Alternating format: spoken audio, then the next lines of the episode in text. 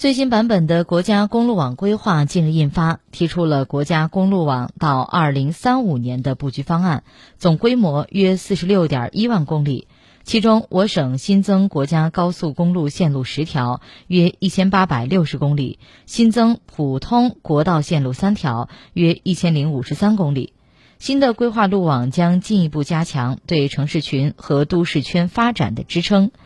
国家高速公路网整体覆盖范围从城镇人口超过二十万的中等及以上城市，进一步延伸到城区人口十万以上的市县。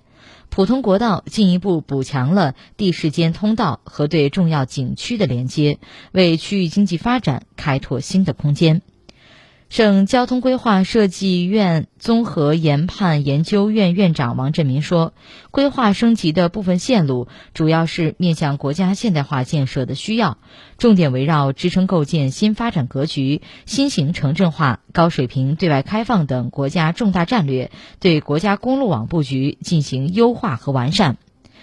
如继零四二四北京至武汉，途经我省安阳、新乡、郑州、许昌、周口、驻马店、信阳，路线可形成京津冀中原城市群、长江经济带之间的一条便捷通道，强化雄安新区、郑州都市圈、武汉都市圈间的联系，分担京港澳高速主通道的交通压力。